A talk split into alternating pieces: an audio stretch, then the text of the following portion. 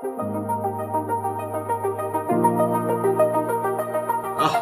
开始吧，来来聊聊欢庆二二八连假嘛。来啊，自我介绍吗？啊，今天自我介绍一下，欢迎大家来到阿普蛙的井边闲谈。哎，我是大猫，我是建议，我是凯梅，我是杜杜。好，今天刚好今天有跟我们聊一件事情，他说好像会蛮多人在讨论，因为我们刚放完年假回来嘛，连续四天啊，这也是这个。有生什么有生以来补课最补补班补课最多次的一次二月，很惨烈。可是怎么感觉每个礼拜都在补班补课？然后这时候就有人在提到说，其实不管是网络平台啊，或者是其他的邀请大家去玩的一些旅游景点，我觉得廉价这个东西当然是为了促进一些观光行情嘛，对不对？啊，可是有时候他们用的词语会让我们突然产生一个问号。就是大家有没有想过放假的意义，或是纪念这一天的意义是在哪里？好，这时候我们在想说，哦，如果用欢欢庆二二八连假，它是不是一个有点讽刺的说法？那、嗯啊、你们觉得呢？可是，所以我其实有思考一个问题，是说，如果我们国家要纪念某件事情，它一定要或者是适合变成假日吗？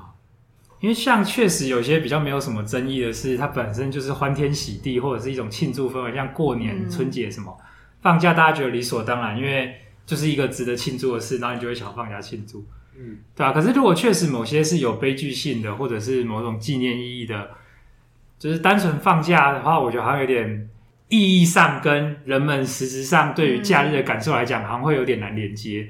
因为假日确实就是带给你放松啊、快乐啊这些想法，你可能不会想要。思考严肃的事情，或者是比如说反省自己的人生或国家的未来。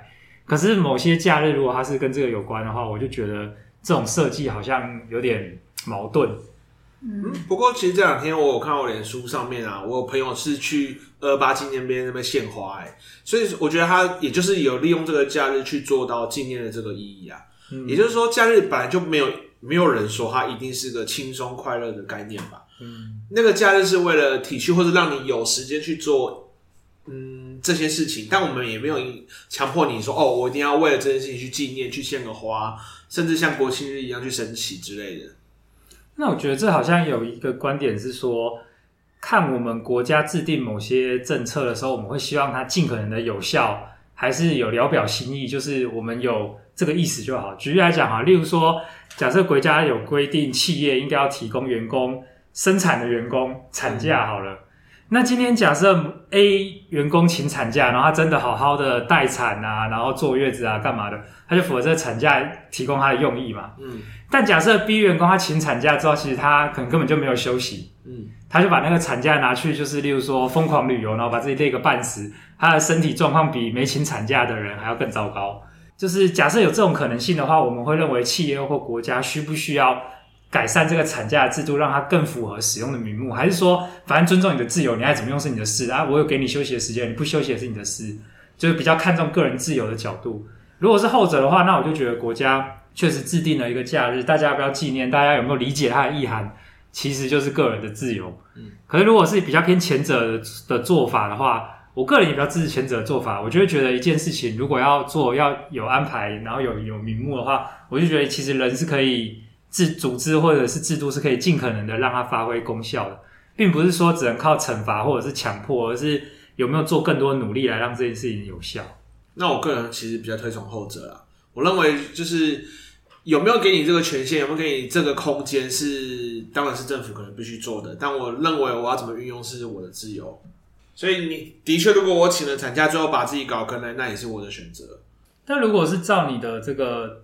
假设把它视为是一种原则来看的话，其实那你会不会更支持政府？可能包含像是，例如说毒品的管制也应该要不管制。原因是因为我就是假设你有需要知识或医疗协助都可以提供，可是如果你自己要把毒品，嗯，或者是某些药品拿来当成是破坏你自己的生活状态，让你自己成瘾的物质的话，其实应该是你自己的选择，你自己的自由。我觉得这部分好像就不会用自由来看的，因为。如果说毒品像成瘾之后，它其实产生的后续的问题啊，比如说因为没钱买毒品偷偷拐抢骗，那你是可能会影响到更多人的其他人的安全、身心安全。可是你说我请了产假，然后我没有好好休息，那我会影响到别人的安全吗？还是说我我二二八没有好好去纪念二二八这件事情，我会影响到别人的安全吗？我觉得这两个好像不在同个级别、但是对于影响别人安全的这个假设，感觉也是额外附加的吧？因为如果照你这样讲的话，嗯、我没钱买毒品，我会偷拐抢骗，可是我没钱做各种事情，嗯，就也是跟毒品一样。可是他没有成瘾性啊！我没钱做各种事情，我如果今天没有去做，呃，比如说我没有去游乐园玩，然后我会成瘾到不行，我要去偷去抢，我要可以吸毒，就是如果他有这个成瘾性的话，可能就不一样。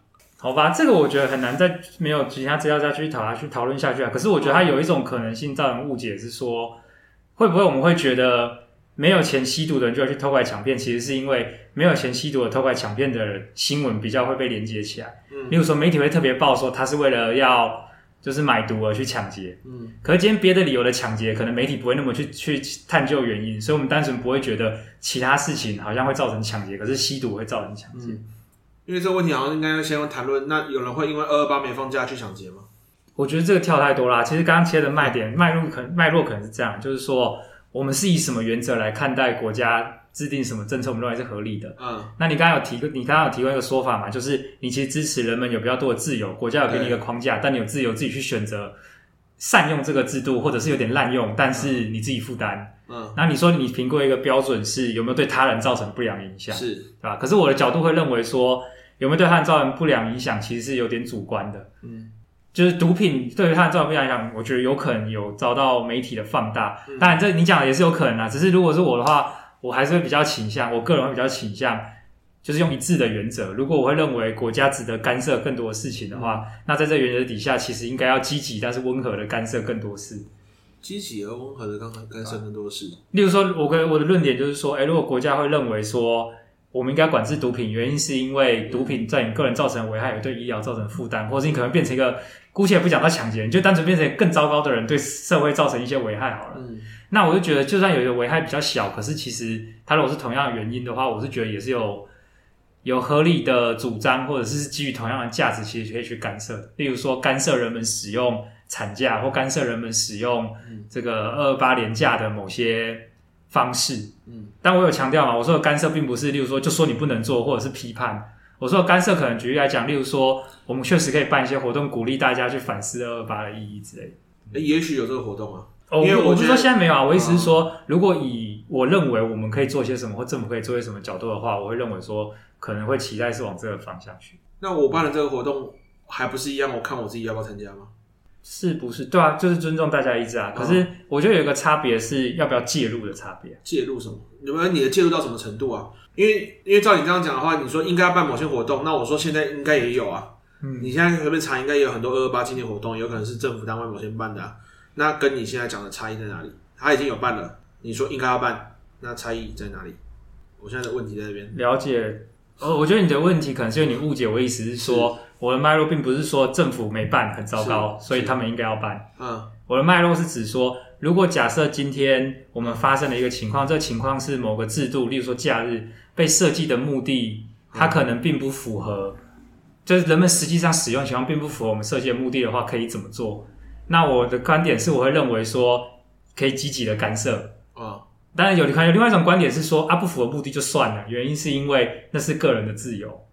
所以我只是举说可以办活动，或者是可以怎么样的做，我是在举例说积极的干涉可能有哪些做法。所以以以目前来讲，我是觉得符合我的想象，就是他不能干涉到个人的自由，但他可以继续办活动。所以我认为目前的状态是合理的。嗯，你们两个讨论脉络，我刚刚有点没跟上，不过我一直在想我自己的答案。嗯，讲你自己的答案就好了。嗯，我自己觉得就是因为建议刚刚提出了一个我没想过的事情呢，他就说为为什么二二八要放假，嗯，会不会这样子节日其实反而不放假比较好的？因为它的用意到底是什么？这是我之前没有想过的。因为我之前确实会觉得，诶，大家放二二八，可是其实大家根本很多人其实不在意，甚至会遗忘这件事情。那我觉得在于，我以我们用游戏来想这件事情，如果我们是希望人们记得这件事情，那我们应该要让他的游戏体验感，我们会讲在游戏里面的那个体验感，应该要跟我们要传达的讯息是一致的，嗯，这样就是才会达到那个教育效果嘛。可是我觉得确实现在二二八的状况就会变成这是背离的啊，大家希望呃，可能原本利益的人或是那些家属去争取这样的节日，其实是希望大家记得他。可是现在大家放假的状态就变成说，其实会去真的去纪念的人其实很少，那反而很多人其实是因为反而太重于在玩乐这件事情上，反而其实没有去思考这件事情，所以我会觉得这样确实是一个蛮吊诡的现象啦。对，所以我刚刚尝试想要去查说到底为什么要放假，但后来好像很多网络上的资料可能大家都在讨论要不要放假这件事情，可能是从金融的角度啊，或者是其他的角度在讨论，所以反而我没有特别找到我也需要的资料啦。所以我觉得确实，如果从这个角度来看的话，我会觉得以教育的角度来看，我觉得确实好像这一天不放假，或许呃是一个选项。比如说老师反而可以用那个上课日来教这件事情，哦、然后我觉得在教育上的意义好像还比较多一点。嗯、对，嗯，你讲的是，我觉得确实这样有一个会让人觉得不知道是不是这样，可是如果是的话，好像不是很理想的设计，是说可能国家把。人们有放假的需求，跟放假需要给一些名目这两件事情合在一起。可是实际上，我们也可以不给名目，单纯就是以人们需要休息作为名目来给予假日。周休二日是不是这样？对啊，所以如果所以今天如果问题的核心是说周休二日其实不够，人们需要更多的假日来获得足够的休息的话，嗯，那其实也不一定要给名目啊，不一定要是什么叉叉节之类的，就是。国定假日就是说，因为你们需要这个休息假日，所以就给你们这样。不过听我刚刚查之前，就是比较多年前的资料，其实这件事情有在讨论，就是说有当时有一段时间是不放二二八的原因，就是因为有了周休二日以后再放二二八，嗯，政府单位觉得太多了，所以要取消。我小学的时候有经历这个阶段，就是以前礼拜六要上半天的班，嗯，然后有一段时间是开始周休二日，但是国定假日少了好几天。然后再后来下一个阶段，好像才是又增加回一些国定假日。嗯，但是所以这样说起来，就是我我会觉得会有一个奇怪的感觉，就是说好像发生了某些事情并没有那么重要，只是国家用这个名目来给人民一些甜头，好让人们觉得有休息到，就你不要造反，或你不要觉得日子很痛苦，就是反正要给你放假这种感觉。那确实可能还是有些人会希望，可能不同的原因吧。有些如果是二八那个相关的家属，可能会喜觉得说，哎。这样子的放假好像才是重视到政府重视这件事情，所以他们可能有这样子的，或者对他们来讲可能也有类似清明节放假一样，就是清明节要扫墓，所以你需要假日。嗯、那他们如果需要举办纪念活动，确实也会需要有假日来让人们可以参与啊。嗯，只是所以我觉得这还有一个角度是说，先不管制度的部分，而是讲人自己的部分，是人什么时候会有反思，或者是愿不愿意去理解一个假日背后的意义，我觉得也跟他的状态有关呢、欸。就像我最近的状态，或者是我可以想象别人如果处于这种状态，是呃，例如说你感觉工作很繁忙，然后你的生活有一些事情让你喘不过气，会有很大的压力的时候，那有假日的时候，你真的只会想管好你自己啊，就是要不要出去玩，要要不要睡饱一点，嗯、要不要就是从事什么可以让自己放松的娱乐活动。那这时候如果他跟你讲说，哎、欸，你放完假日是因为先人怎么样怎么样，你只会觉得说靠背关我屁事，给我闭嘴，我只想休息。嗯嗯。所以我，我我觉得这样可以主张说，这个人没有反思能力，没有同理心，或者是不在乎国家历史嘛？好像也不是，而是他就是处于一种没有心力，也没有兴趣在乎别的事情的状态。嗯，对吧？你刚刚说，如果是没有放假，学校可以去讲这个课，那我就觉得就是想象很美好了。最后就是一定都没讲你，只要他没有考试，没有在考试内容，或者他不是必考题。但如果是必考题的话，又你会发现每年都会有送分题，考试没有意义。所以整体下来，我觉得如果它变成一个假日，它可能到一两百年后，假设台湾都还存在的话，那至少二二八这个假日存在，有些人会好奇，还会去想，为什么二月二十八号那天要放假？就是有它的纪念意义，它就会这样被留存下来。那它并不是用一个强迫的方式，必须要你去背一下这件到底发生什么事情，而是让。愿意去思考的人，去想它发生了什么事情，去追追查它发生了什么事情的方式被留存下来，所以我还是会觉得放假比不放假好，并不是说单纯就只是我想要放假，而是我说对于一个知识的留存上面，它也有它的帮助。我觉得什么东西都想要透过学校或者透过教学来保存，它是一个，尤其是学校的教学，我觉得它是一个不切实际的想法。嗯，但我觉得好像没办法说服我，是因为我觉得放假让人们记住这个节日，我觉得是一个手段。但我觉得如果我们的就是我觉得我们其实社会上如果有很多事情，其实都还蛮重要的。那我其实我就会好奇是，那为什么二二八是用放假，而其他可能一些事件可能不不是用放假的形式？就会我刚刚只是在好奇这个到底，但我们好像每次都会每放假都会来录一段，就是到底为什么要放假？对，就只是会有点，这时候就可以听大家回去听。你在听，只是就会觉得说，确实对，就每一次放假就会来讨论。只是确实，我觉得这件事情，但我也没有答案啊。对，然后我觉得政府可能他们还是会有人提要修法，因为我刚刚看到就是，诶，一段时间可能就会有有单位会提要修法或什么，可是可能又有一些不同的考量，然后而决定了这样的状态啦。然后你说重要的事情，呃，我刚刚觉得，我觉得确实我提的也是一个手段，就是我觉得教育会是一个。手段嘛，就是学校老师可以在这个节日的时候特别提这件事情。那我觉得确实在，你可能我女儿现在的阶段就会是，哎，他们遇到什么节日，老师就会教这件事情。嗯，那不一定要放假，就是像元宵节，他们老师就会教元宵节的事情。他们不需要放假，他们也可以教。对啊，所以我确实我不，我认同说，我，我要再补一句。因为这里面又有很多人，老师会扯到意识形态的原因，还不敢讲太多，嗯、所以你他教学是没有办法普及的。OK，、嗯、就例如果我是某一派的人，我就没有二二八，没有没没事。但如果跳脱我们之前谈的脉络，其实有一个好奇的问题，你们不知道有没有想过？你们觉得，假设二二八的本质是政府或者是有权力的一方，持有军队的一方？进行清乡屠杀的话，嗯、你们觉得台湾还有可能再发生像二二八这样的事吗？就是在未来，你说台湾的政府，还是说我们在未来遇到某些国家的政府过来，别人侵入我们，就是包含你们讲的情况啊。因为其实当然是有可能，因为二二八，如果你要说是外来政权屠杀台湾人，我是觉得从这角度来说，也有它合理的地方。是啊，那当然蛮蛮，那很有可能啊。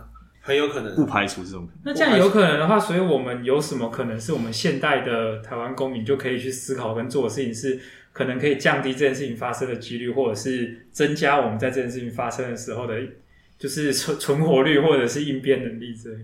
我自己有想到一个是，如果在发生类似这种清乡屠杀的事情，会跟以前二八有不同的是，现在是一个网络资讯的时代。嗯，也就是说。假设政权或是国家，他们会因为呃在国际上的压力而有所改变他们的决策的话，我觉得这是比二八时期我们有利的点是，如果面对这样的情况的时候，更有可能比起以往更能够把一些，例如说影像啊、屠杀的历程啊，或者是军队的动态这些资讯，其实是可以被被曝光到就是世界上世人的眼光前面的，而这就有可能会化为，例如说。国际组织的声援啊，或者是这个联合国，或者是世界上各国对于就是施暴的那一方的政权的一个压力。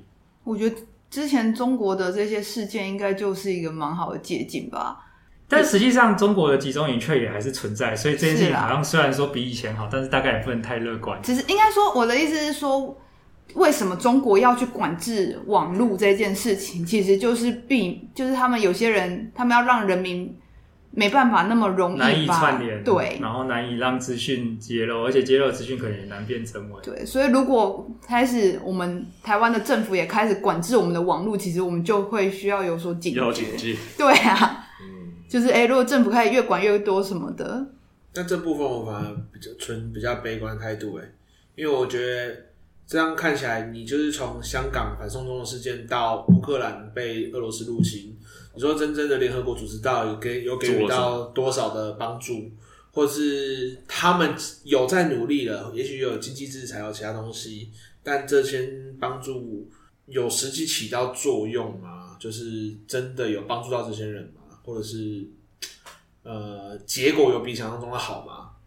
哦，因因为说没帮助好像有点太过分，帮助可能有。那你说真的结果有比想象中的好吗？可是我觉得说不定有一个。有效的证据就是说，乌克兰至今仍然没有战败，没有投降，就他们还可以继续作战下去。我觉得跟他们所获得的资源与帮助应该是有关。而且我觉得人人民的态度可能也很重要吧。确实，就是乌克兰人的自我认同以及就是不投降的这种心态。嗯、那听起来更危险。台湾的自我认同非常的混乱。嗯嗯，我觉得这是有可能的。对。可是，所以如果从这个角度去，我觉得这有。扣回到一个我的观点，就是说我为什么会认为，不管是政府还是社区还是公民之间，彼此有积极的试图介入他人的人生。我这里先说明，这个介入并不是指强迫或者是用自己的意志压倒别人。我说的介入就是指你试着发表你的意见，然后对他人产生影响力这件事情。我认为很重要，就是因为我们就是这样的一个共同体，就是身边的人对台湾的态度，以及他们会不会想投降啊，会不会认为我们是同一国的人啊？我觉得这都是很直接影响到我们的生存率或台湾未来会怎样。就觉得好像没有那种单纯放大家的自由是。你怎么认同？你想要，你是你是支持同样干嘛？然后大家彼此不干涉，好像是一种言论自由的尊重。可是我却觉得很危险，因为就是等于就是一盘单纯的一盘散沙而已。最近不是有另外一个新闻，感觉也是跟这个相关的，蛮夯的，就是说要改成说让所有的高中生要造车，然后在紧急状况的时候都要可以动员。动员高中生吗？啊、我不知道哎、欸。动员高中生，高中生，哎、啊，要动员高中生干嘛？就是遇到紧急状况的时候，有点像是他们也可以当做是兵力来使用，就要让他们去练习，就是射击训练什么的啊。我没有看到这个是最近的新闻，是是因为高中军训还有军训吗？我也不知道哎、欸。可是那为什么针对高中生啊？就是例如说，为什么不是针对大学生或者是社会青年之类？或者是又没有细看啊？但他就是从从高中生开始就要进行造册，然后就有很多人开始在说什么。啊，什么张台太年轻啊，怎样怎样之类的。但我跟我女朋友看那个新闻，就觉得说不会啊，保家卫国，这个高中生应该不算太为太年轻吧？对，不算太年轻，对啊。但你们应该也蛮能想象到，就是网络上就有各种声浪出现，开始批评或是怎样的，想要带一些风向。好，我看到了这个基于《全民防卫动员准备法》的修正，嗯，教育部也召集了地方教育主管严拟。将十六岁以上的学生不分男女都要编列参与动员计划和名册。嗯，像我就看到有一个那个新闻，它的用词就感觉是蛮带风向，还有说这样会造成民众恐慌，他就直接这样下一个这样子的一个判断，这样子。有，我刚刚在查的时候特别先避开了，就是某几个，我先看的公式，不左不右开头的，嗯，有齐开头的啦。相关的呀。我老实说，我这个八连假，我确实没有关切什么时事，就是觉得活在自己疲劳的世界里而已。难怪你刚刚有这种感受。我也是觉得这连假没有放到假的感觉。我觉得刚好这次连假比较多事情，然后就四处跑，解决有的没有的问题呀、啊，然后就小小的搬家。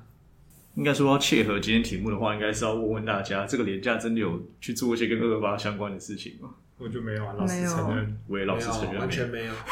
嗯，我本来只是想要轻松的聊聊我们大家廉价做的事情，看共会不会听众比较有共鸣。然后现在开始聊啊，这样就可以把一些比较严肃的地方，如果觉得放心就剪掉。林凯梅啊，林凯梅不是要讲吗？好啊。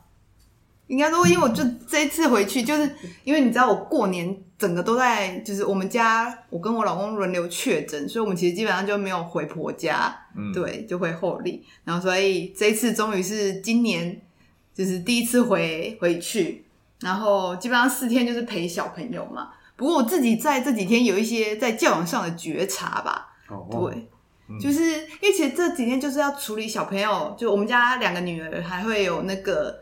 我老公他哥哥的小朋友就是这样算侄子，一个一岁，一个三岁，一个五岁，就是这三个小朋友在一起如何的不断的吵闹，然后发生冲突，对，然后在我在协助处理这件事情。然后那天我有一个比较印象比较深，是因为就是侄子就打了我女儿，就是他们两个就在抢玩具，嗯，然后我其实正在剪头发，就是我婆婆正在帮我剪头发。然后我就听到那边有一阵打闹，然后就是那个老大就是，诶、欸，侄子就打五岁的就打了三岁的，嗯、对，就是他们推他拿什么东西，然后他就不给他，然后就推了我女儿的头，我女儿就哭了，然后他就来找我，然后后来我公公一听到看到他哭，他第一个反应就是赶快抱起来，然后再安抚他的情绪，只是后来让我意外是，就是当时候我就问他，我边剪头发我要边处理嘛，我就在说。你哥哥刚刚推你，你很委屈吗？然后他就说，嗯。然后我公公马上说，怎么会委屈？哪有那么严重？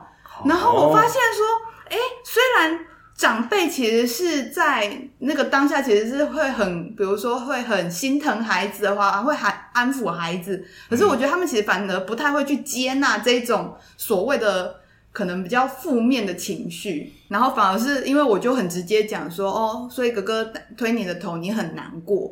然后后来那个反而我女儿就会比较冷静下来，因为我就会跟她说，你要用讲的，不然妈妈不知道刚刚发生什么事情。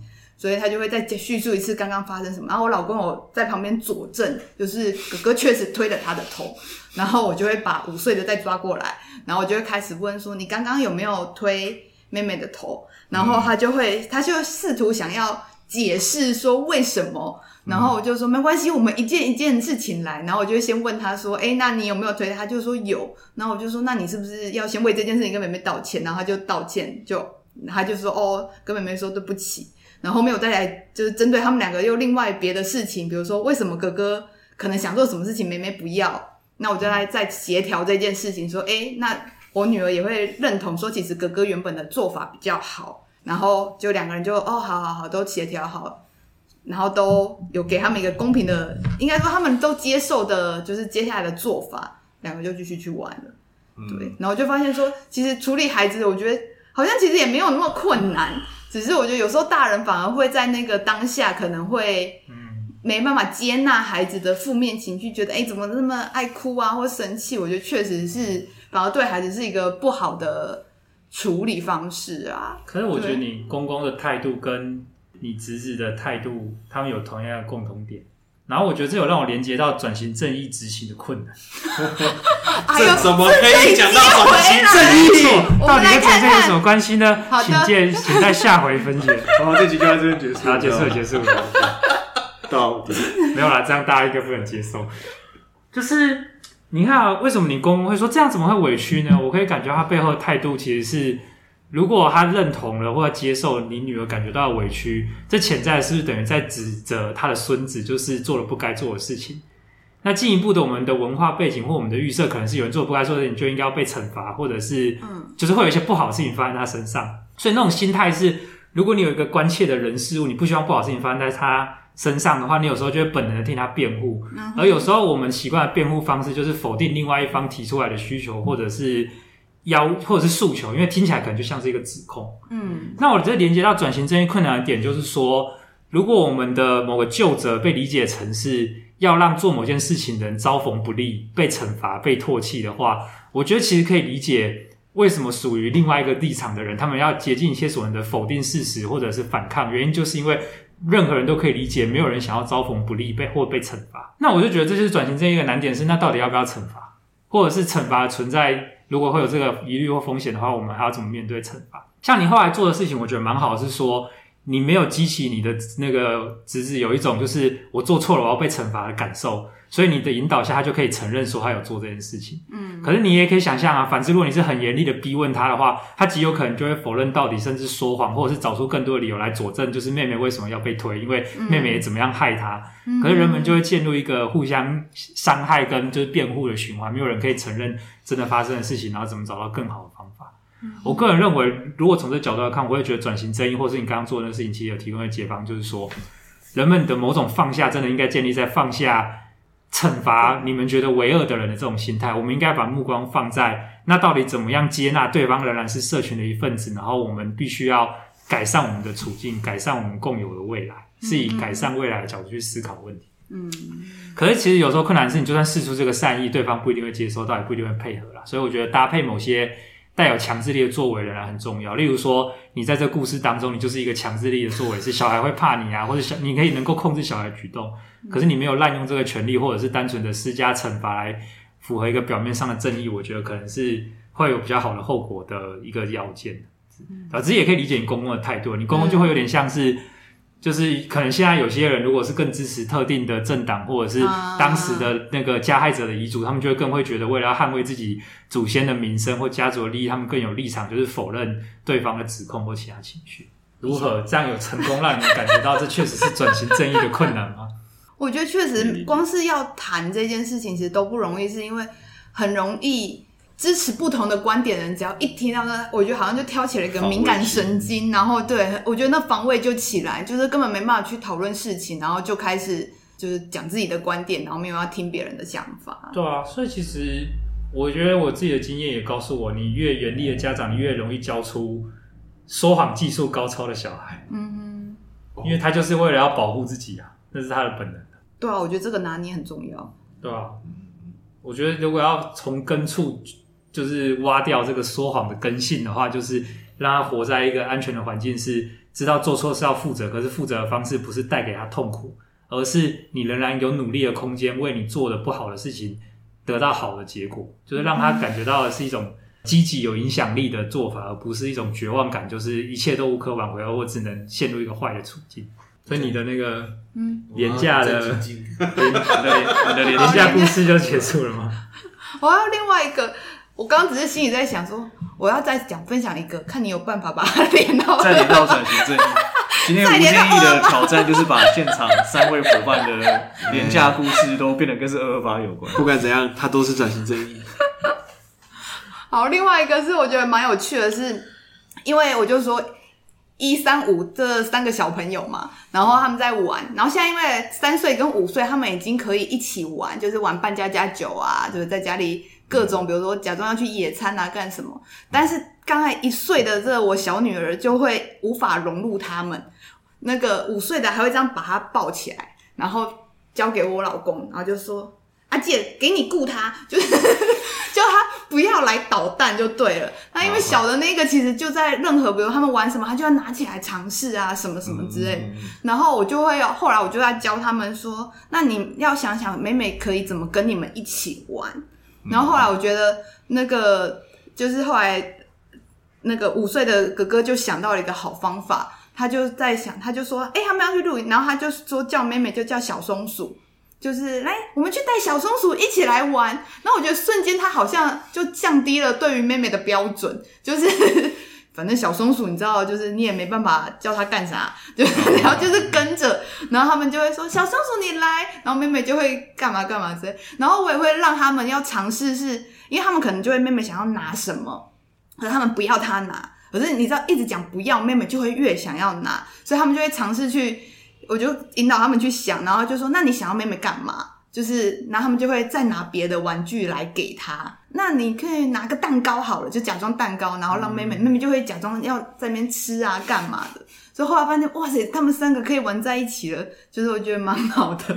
你要玩在一起是需要训练的。对，不然我觉得孩子他们会有一种一开始确实会呈现一种排挤的氛围。就是他们会觉得三岁跟五岁就会觉得说，我们两个玩的好好的，妹妹每次都要来破坏，然后拿什么走啊，什么什么之类的。对，但是我就要带他们去思考说，那你们到底要怎么跟他一起玩？嗯对，尤其我就发现说，小朋友真的是就是在更小幼儿婴幼儿的阶段，其实你跟他讲说你不要干嘛，他通常只会听到干嘛。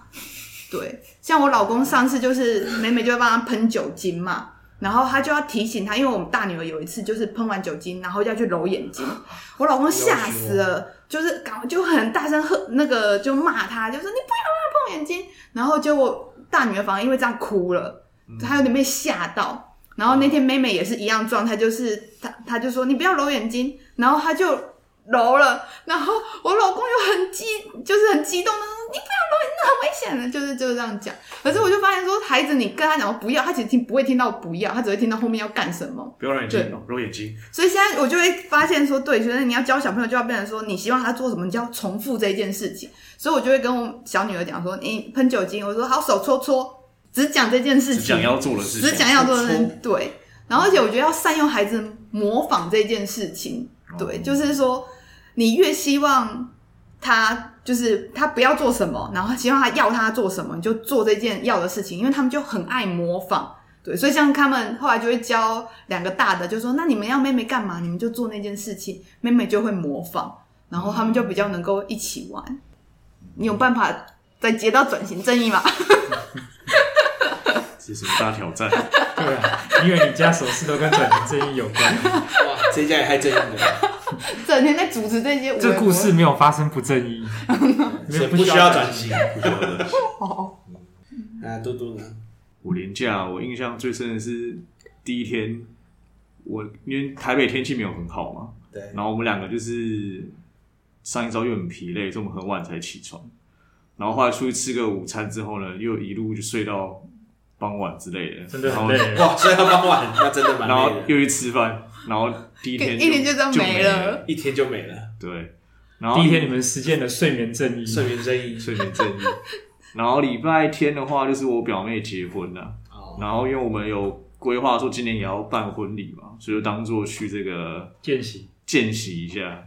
但他们真的是办的蛮简单的，基本上就只有吃饭跟穿礼服，然后都没有什么司仪啊、活动啊、主席这些全部都没有，就觉得单纯的吃饭，这是非常值得参考的。就这样拌一拌，纯吃饭蛮好的，宾客不打扰新人，新人不打扰宾客，然后长辈也可以接受。我觉得重要是长辈，对，重要是长辈能接受。所以那天就是在林口吃完午餐之后，然后就去我外婆家，然后带大家玩桌游，大人在打麻将。然后我们这辈都在玩桌游，这样，然后到晚上就回家了。然后第三天听说，听说你们玩了很经典的游戏，我们玩了这个矮人矿坑、花火跟 Uno。请，然后这时候我们就要丢出问题了，请问你玩的 Uno 加四可以点在加二上面使用吗？对啊，出完加二之后可以出加四吗？那所以加四之后你也可以点加二吗？我们那天还有一个特别的玩法是，不是有一张是倒转吗？啊、嗯，回转。然后我们就说。如果你被上一个人出加四，你可以出倒转，把这个结果返还给他。哇，好轰入哦！就是我们自己家的这个做法，原本应该是不行的，不行啊，原本是不行，因为你要必须要出它一样。倒转之后是不能再叠加，可以啊，再再再倒转啊。可是我记得照正式规则好像不行。你的意思什么？你说出我出了回转，下一家不能出回转？对，然后就要轮到回回去人家出。可是我玩的，我我们玩的也是，只要是同一个形状，全部可以叠。哦，对啊，我玩的也是那个版本，因为这样比较爽啊。那你们家是随时可以出，还是要跟卡牌颜色一样的时候才可以出？第一张，第一张一定要跟颜色，第一张颜色啊。因为我们后来整个就是放开来，就是各种可以乱叠加、乱 bonus，所以加二跟加四都可以随时乱出。哎、欸，那你们玩加二以后，就是人家抽完，比如说他要加加了牌以后，他可以再出牌吗？嗯、不行不行。哦，那我们直接再换下一个。我们我们那天，因为我是跟三岁跟五岁的小朋友玩，所以我们有比较友善，就是出完以后。就是哎、欸，抽完牌以后，我们还有让他再出牌。嗯嗯，我就发现哎、欸，我我那个我女儿大女儿也可以玩这款桌游了，因为毕竟它上面写七岁以上。对对对。哎、欸，它可以。规则也是各地都不一样的。Uno 是不是也是没有人看过说明书的游戏？我们那天有看，因为我们买到的盒子现在牌卡是防水的，而且还有双面，一面是白色，面一面是黑色。哦、是是 Flip Uno。对对对对对。没玩过。那后面出的，后面出的，它是 Flip 的。啊、不过所以。一个游戏越流通，或者是盛行率越高的话，好像就是越会有越多种的轰入、多元的玩法。所以这个游戏是不是就不正义了？你要不要讲一下专业？我觉得这游戏很成功啊。我觉得可能就像麻将一样吧，就是每算对算法会各地会有自己的算法。哦，算法也是很复杂，因为呃，我问你，你有你有天听吗？就是天听是几台啊？这个在实物现场比较没有遇过。你们没有都没有先讲好，因为天梯各地不一样，所以其实不管怎样，我坐下来这件事还是要先讲。就算他继续再怎么想，八台吗？我呃，最简单的算法，各地是有，只要天梯地梯都叫 MIGI，就叫叫八台。如果他只要他是讲是 MIGI 的话，那意思就是八台。但其实我有去查过，天梯是十六台，地梯是八台。哦。然后天湖地湖都是，但是你去查的资料到底要以什么为？几为准，因为你看，他说了算。对，因为麻将已经是各种变体了吧？有办比赛为主啊。哦，也是用办比赛。对啊，既然你比赛都用这条规则了，我当然是以你办比赛为主啊。可是其实比赛也有的是用 MIGI 这个规则啊，所以就变成这个规则一样，还是各地会有不同。但其实变成说有这些讲法，就是天，因为合理来讲，天听是不是比较难？嗯嗯，地厅是不是比较简单？对啊，那你天听十六台，地厅八台，是不是很合理？嗯，那天湖是二十四台，但也很合理嘛，就是因为是超级难嘛，对不对？嗯、那地湖是十六台，哎、欸，好像也蛮合理的。天湖是翻起来就糊了，是不是？对，所以只有庄家会天湖，庄家就是拿起来就是就糊了。然后这边又出现一个新的问题，你们那边如果有人因为花湖会继续打，还是还是就结束？花湖又是啥？花胡就是你有八枝花，或者是你有七枝花，有七枝花，然后对胡别人的，他要翻出一支，嗯，哦，对。那花胡你们会继续打还是不打？我们要问最常打麻将的凯梅。我其实没有，好吧？哎，我们四个里面，你顶多最多输我而已吧？就是也没有吧？我做过年的、啊。哦，我今年过年还没打到嘞。可你一年打的麻将已经超过我们人生打的麻将次数。没有啦，我近几年比较少打。花湖有遇过？我记得好像只有一次，我记得就结束了。就结束了。嗯，对。因为花湖还有分，有的地方是拿起来花湖就收每个人八台了，或者是七强一就是就是胡每个人八台嘛，然后就结束。有的是胡完这八台之后继续打，然后有的是你胡完补完花，如果补的那花又胡的话。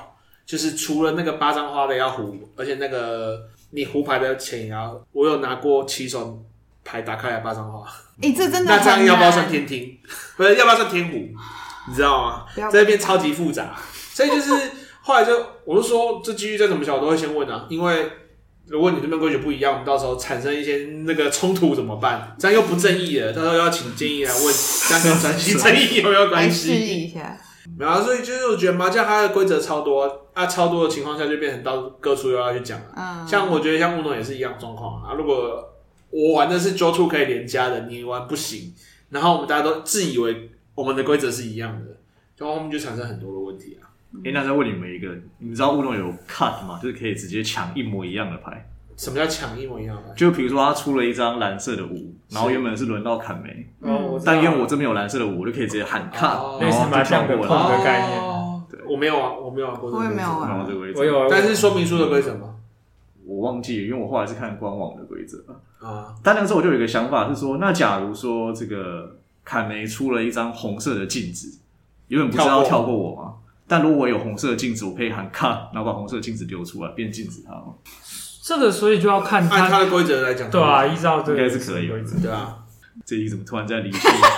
来聊我的规则，我们要讲清楚规则啊，这很正义耶。这原本是在讲杜杜过年的那个年假在干，年假二二八一个。对。然后这个行程我们也有玩到。对，我印象中最深刻的是，不知道为什么乌龙的官方还要在过这么多年之后，突然发一篇文说，呃，我们的规则实际上 draw two 后面是不能放 draw four 的。然后下面有人回文说：“闭嘴，你们才不懂 Uno。” 大家已经玩出很残暴的版本了。这个跟那个卓别林参加卓别林模仿大赛没办法得第一，然后输了。那天不知道那个就是那个侄子，他就边玩，然后他就说，因为就有教他一个概念，因为他也是刚学，嗯，然后他就知道说，我可以变颜色，自己选颜色的那个，他就会说是王牌。然后他就自己说：“王牌不可以再出王牌，就是他可能出了以后被人家叠加。”然后我就问他说：“为什么不行？”然 后他就我就说：“规则说可以。”然后他就他就嗯，对，以前都被骗了，没有，他也是第一次玩而已。对，所以我觉得，哎，竟然还有出到双面的这个版本，但我们那天后来没有玩这个。对，其实其实，所以我觉得尊重作者的创意，就是他怎么说就怎么算是一种途径之外。我觉得作为有在设计的人，其实他也会去想的是游戏彰显的价值与逻辑是什么。就是有些假设作者说是这样，可是其实他可能违背这个游戏的某些可能跟公平有关，或者是跟想要奖励的是技术还是运气，还是某些原理有关的时候，你会发现其实可以看出来，有时候作者提供的规则不一定是最符合他原本设计的那个一致性的规则。所以这就叫做作者不正义，需要转型正义来维持的嘛。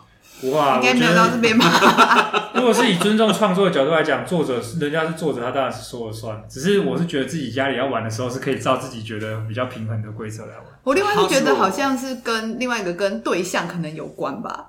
哦，就是一起游玩的对象，或者是、嗯、是小朋友。对啊，我是小朋友，我其实就不会，就会比较友善。就是我们会让他抽牌，然后再让他出牌，我们就会去调这个规则。但是以前像我们在大学的时候玩 Uno，都残暴的，就是加了加了，一次抽十六张牌，超崩溃。就是说，让我一送以后吧。对啊，我印象中，我妈有曾经有遇过，就是忘记揪出来揪 four，然后我们就比如有人，我朋友先发起。然后他打一张，然后下一个说还好我有，再下一个说哦还好我也有，然后这个人是说该不会你也有啊？对，然后就绕了一圈，回到自己身上，那超崩溃。再绕了一圈之后，他说：“哎，其实我有两张。”然后下一个人说：“怎么那么巧？我也有两张。”他说：“真的假的？我也有两张。”然后最后一个人说：“哎，真的呢，八张都在我们各自的手上，那个几率已经低到不行。”那牌子没洗干净吧？没有，是洗的太干净了，是洗太干净了，或是大家都扣在手上，每个人都扣两张，也是。然后我们以前玩玩牌心机很重啊，就是前面会硬吃啊，嗯，反正就是要到最终那一刻才会拿出来。哦，对啊，你们今天不是有讲那个说家事必须要等到你没牌才可以出，官方就是官方写的。但我们通常官方不懂 Uno，应该讲官方。但我觉得这个凸显游戏发展出社群就有自己的生命，自己的一种韧性在，不一定受到关。我蛮喜，我蛮喜欢这样啊。其实我是会比较喜欢我做的游戏之后。要被改编成各种他们认为更好玩的玩法，嗯、那表示至少这个基础上面是被认可，不然你不用去改我的游戏嘛。嗯、对，但我觉得每个还是可以发挥自己的创意。总之，杜杜的连假，我还有两天没有讲了。好，继续。好的，那后面两天呢，其实也蛮单纯的，就是因为台北到第三天天气才变好，然后我们那天就跑去那个北投，去新北投走走，所以就去那边的那个图书馆啊，那种日式建筑啊。然后去第二谷啊，走一走看看，然后买了杯饮料回家，这样。你一个礼拜的唯一扣打。对，因为这个今年要结婚的关系，所以我们这个今年在实施说，我跟我女朋友一个礼拜一人只有一杯，各一杯的饮料扣打。原来是这样。他上礼拜忍住了。对对对。那如果上礼拜忍住，整个礼拜都没喝，下礼拜可不可以喝两杯？没有没有没有，不能累积，不行，不能累积，但不喝就亏嘞。对，不喝就亏。那有没有讲好是从礼拜几算到礼拜几？就是你的一周是哪天重置？一一到日，一到日。所以你可以礼拜礼拜日的晚上十一点喝一杯，然后礼拜一一跨过去再喝一杯喽。我干嘛这样子？但这个饮料的规定是为了就是穿礼服好看，你知道吗？就是一方面是想让自己多喝水啊，让自己这个皮肤状况可能可以比较好之类的，嗯、对。然后一方面是减糖，像你说可能也是有体重上面的顾虑了。哦，对。然后呢，这个月也开始去健身了，所以我昨天就是一样有去健身。然后接下来应该每个礼拜希望可以维持着一周两次的频率，嗯嗯，直到这个结婚跟拍照前。那真的赶快。不知道是要赶快办一办，是不是 这样才办？要可以维持多久？对，比如说有些人就结婚很久，其实没有很享受，是为了要达成这个目标，这样。但如果可以变成习惯，也是蛮好的。嗯，对对对，说不定久了就习惯了。好啊，那你们两位呢？你们的年假，我实在是没什么值得一提的，都在补眠，然后加工加班赶工，对啊，然后还有。哦，还有有一天有回家吃饭啊，就这样，好像没有什么特别的事，就是回去看一下我我妹的儿子这样。嗯，现在多大啊？两个月，刚满两个月，嗯，对吧？还没有好玩的阶段。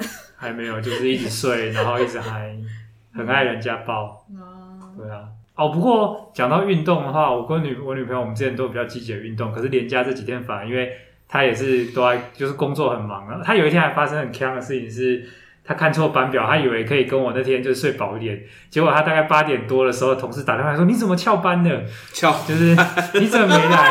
他说：“哦，看错班表，然后再急急忙忙的赶快载他出门。”好吓人哦，对吧？结果因为这件事情，我女朋友开始认真思考一件事情，是她自己是不是也有 ADD？因为她那个就是她的论文，她想要做 ADHD 相关的。ADD 是什么？那个注意力不集中症。那 ADHD 是什么？注意力不集中过动症。嗯。啊，一个有过动，一个不会过动。简单来说是这样，嗯，对吧？但我自己是觉得他应该没有那么严重嘛。可他后来又举了一些证据，所以我们现在在讨论。我就说，哎，如果你真的很有怀疑的话，你可以去看医生看看。对啊，比较准吧？对啊，就他对于自己就是很常，最近很常看错班表，有点介意。但他之前不太会。嗯，以前我没听他说啊。只是我是觉得，就是这种，就是这种生活中的小事。让我觉得说就是有点劳累，有点劳累吗？对啊，就是我就觉得到现在，我就觉得随时都追这种，随时都很爱困，可以一直睡觉的状态，然后也没有什么特别想做的事情，都没什么精神。然后我们比较有唯一一个有维持的，可能是呃，如果那天没有太累的话，基本上每每天的九点会去运动一下，就是用健身环运动。很多晚上，对吧？好，然后你刚刚讲运动，有让我想到的是昨天还是前天吧。他突然就是在洗澡之后跟我讲说：“哎、欸，你看我有六块肌耶，什么时候开始有的我都不知道。”我就想说还蛮好笑，就是因为他也会在意这种事情。哇那真的有六块？就是因为我们健身房有一些动作，他那个是要用到，确实要用到腹肌的，对吧？哦、他可能做的比较多，做的比较明显。那他体脂应该蛮低的，才可以看到六块。我们两个应该都不高，应该都算偏瘦的。嗯，总之是一个我觉得没什么值得一提的连假。哦。如果要值得一提的话，就是我几乎都没出门的。出门之后来办公室，躲开了所有人潮。你们前两天不是应该也是好天气吗？基隆的比较好啦，但是后两天还是比较有，真的有太阳。前两天我记得只是没下雨，嗯，对吧？对吧？出门不知道去哪，也不敢去哪里啊，到处都是人。好，大毛呢？我在礼拜四还是礼拜五的时候，我一个很要好的朋友，就我的干姐，我我呃问我什么时间有空，我本来想说是这样约要约跟我打，就是打电话吗？还是怎么样？因为我们平常有时差，他本来在美国，嗯、啊又又是在西安，我们好像时差是十四个小时，所以通常我的晚上，他的早上这样。嗯、我说然后是在打电话嘛，然后后来讲讲一讲，他说哦。所以你现在在台湾吗？就是他突然回来了。哦，对，他就说哦，我上次就有说，我应该会再找个时间回去，然后就这次就回来，而且回来二十五天，哦，一个月，超久，对，超久。他本来跟我约三月多一起吃饭，然后后来就说，哎、欸，他还是虽然很临时，还是说不然我们就礼拜六见面这样。然后我说哦，好啊，那我们礼礼拜六见面，然后也就看他的小孩，然后他的小孩就是完全是疫情宝宝，就疫情的开头出生。哦，到现在，然后一直到现在，然后第二只才刚出生三个月，然后带两个小朋友坐十四个小时的飞机，哇！我觉得，他就说，我已经觉得他自己带回来，就是他跟他老公一起，哦，然后说太猛了吧？他说我已经觉得我没有事情，没有什么事情做不到了。对，然后主要原因是这样啊，他他妈妈其实在台湾。他的意思是，他妈妈从来还没有看过，真的看到他的小孩。哦，你说因为疫情期间，他们其实也都没办法回来，也不方便过去。嗯，对。然后他就是想说带回来，也就是让妈妈真的看到他的小孩。终于跟孙子有肢体接触。所以他说看一下三 D 的小孩，对啊，只能视讯，截取三 D 讯息。对，截取三 D 讯息，以前都只能看二 D 的。然后对，跟他妈妈看一下。然后呢，我们话就约出去吃饭了。我就说啊，那就等我礼拜六睡醒之后，我们约一下。然后他就说他刚好要去，他爸就来台北这样逛一下。他说回台湾就是什么东西都好好吃，又又好便宜哈。他去美国多久？他国三的时候就去了。哦哦，那这样我们是国中同班，然后他国三就去了啊。我们一直都有联络，嗯，对，然后。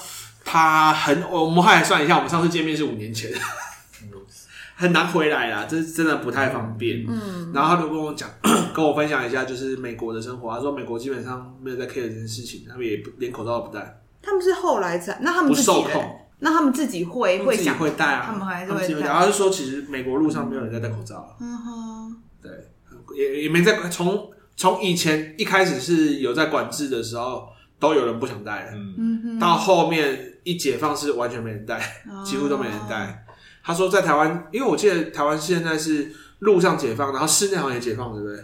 有一些特定的地点不像是医院或者是嗯车站是规定，但是比如说餐厅、大众运输餐厅其他地方可以不强制。对，嗯、餐厅不强制嘛，对不对？嗯，应该是。大家说其实都看大家都都有戴嘛。他说哦，台湾好像蛮严重，我说已经成习惯了啦。就现在好像不出门没有拿口罩，还觉得怪怪的。呃，礼拜六他整天就是陪他跟他的小朋友，小朋友，嗯，然后我就觉得哦，他好有耐心，他跟他老公都很有耐心，因为他儿子三岁正在一个欢的年纪，嗯，尤其是 尤其是好像是欢是欢乐的欢吗？在一个很欢乐的年纪，还有欢哥哥那种欢，好，就是小朋友如果累了。想睡觉，想睡觉，情绪控制就会很就会开始很崩溃，嗯、然后就是一个啊吃面，我就觉得说，哦，我是偶尔看到一只小朋友，我都觉得哦，OK OK，然后我就说以前呢，我看到别人去凶小孩，他会觉得干嘛凶小孩，就是小孩就不懂事，但是你知道有时候久了，我看到很多朋友在带小孩，就说我只有跟他相跟这个小孩相处几十分钟到一小时两小时，他们是二十四小时。respect，我现在都是带着 respect 的心情，就看到他们偶尔说你不要再这样子了，就觉得我现在都不会觉得他们在凶凶小孩，我就觉得啊，他们只是忍不住，真的。然后我就觉得他们两个就是他们夫妻对小朋友都超有耐心，我觉得不知道是不是在欧美也有关系，就是他们对小朋友的教育方式啊。然后在在美国好像有他说也没有办法随时都带小朋友出去走走。就在台湾可能还比较方便。他说美国治安是真的不好，他也不敢不可能带小朋友去地铁站。所以虽然他小朋友很喜欢地铁，嗯、就是那种车子啊，或者是机器人，他根本就不敢。所以我是觉得台湾在这一点上面真的很强啊，甚至你可以离开座位，手机就放在位置上，没有去理他。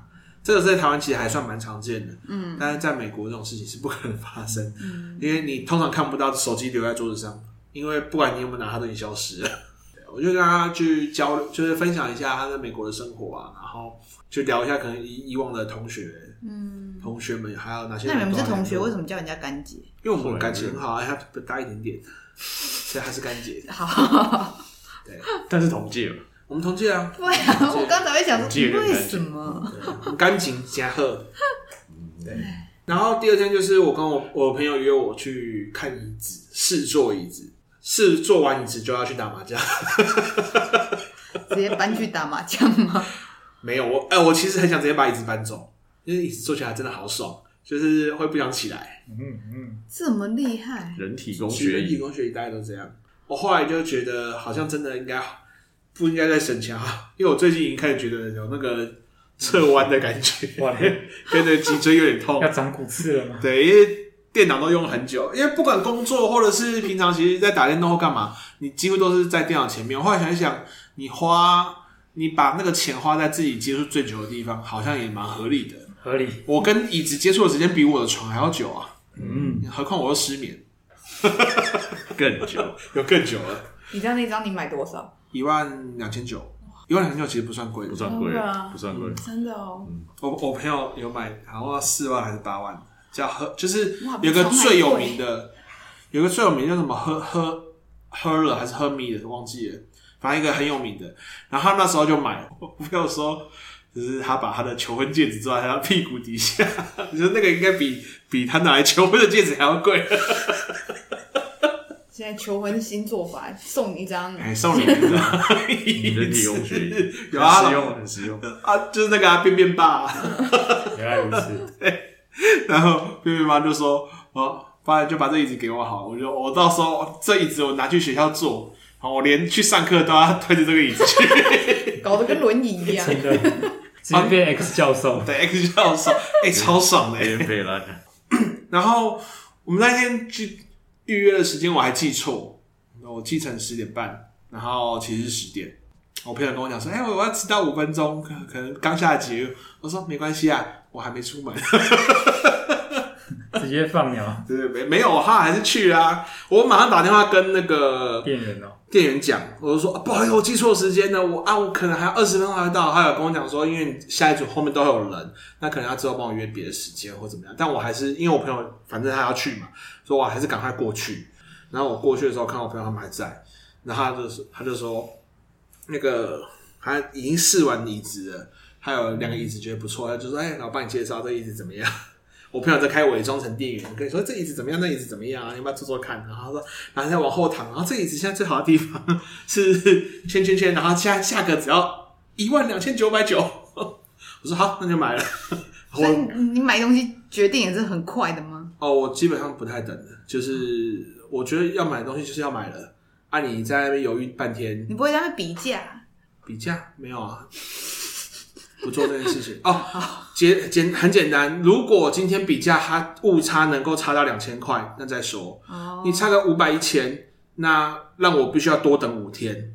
哦，那我干嘛不直接付？嗯，这五天可以对我制造产值，通常会比我花时间去比价还要多。这是一个时间也是有价的关系。我时间是有价的，啊，对吧，啊？然后我就做，我我只做下去第一瞬间就说啊，好，那就是这样买。对，不好意思，今天早上迟到。然后他们还就对他们还说什么？我说这么这么这么简单的，我说没有啊，我我就是我跟你讲，我晚三十分钟来是为什么？你知道吗？就是反正你来先帮我看看完，我只要过来选就好了。我他妈花时间每个都要看一次，多花四十分钟，我其实有我时间是有价的，好吗？嗯嗯、让你朋友帮你选的，对我朋友觉得我很靠北。我觉得对我这种选择困难症的人来说就。可能要看很久哦，那你可能真的要看很久啊，因为它椅子很多。不过那那个价格对我来说，我已经打退堂鼓了，直接被删掉了。对，这样、啊、已经被删掉了。对啊，我刚刚讲的没有说服你嘛？他可以接受的时间不会很久嘛？还好，真的。我现在啊，因为有小孩。对，我坐在上面的时间没有很长，我连在家里工作，我还要站着办公。因为坐着的时候小的那个。那再给你推荐另外一个，还有那个电动升降桌。我们这一集是有夜配是不是？还希望你们之后可以找我业配。电动升降桌，当你工作累的时候可以把它抬高，你就可以站起工作了哟。好，我们最近没有要夜配。对，反正那天就主要在选椅子跟桌子，这是这前两天在做的事情。然后后来就打麻将嘛，打麻将又就小小赢一点点钱。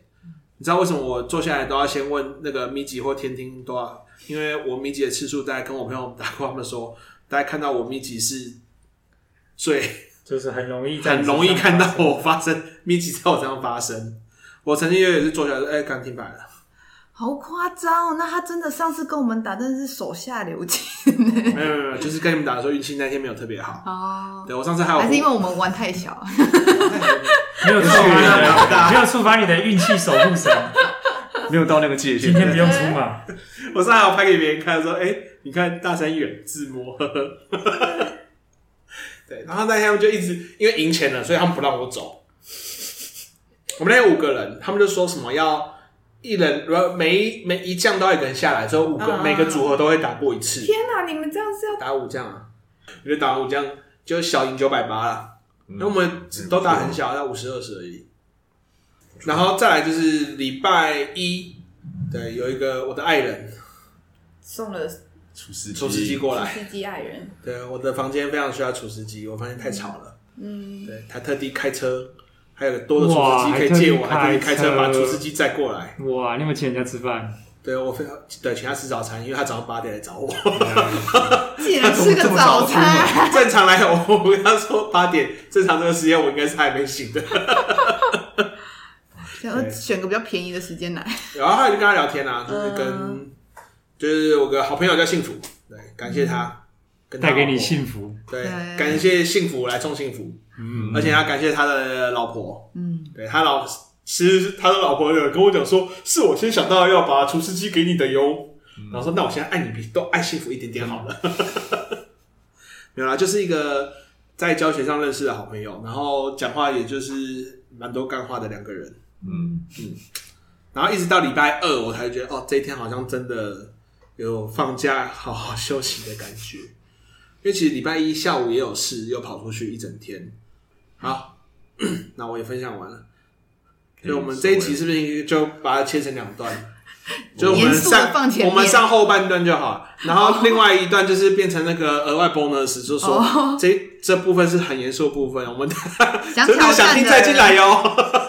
对，可以可以。好了，我们就录到这边啦。这就是我们阿婆啊姐妹闲谈。那我是大猫，我是建议，我是谭梅，我是嘟嘟。好，大家拜拜，拜拜。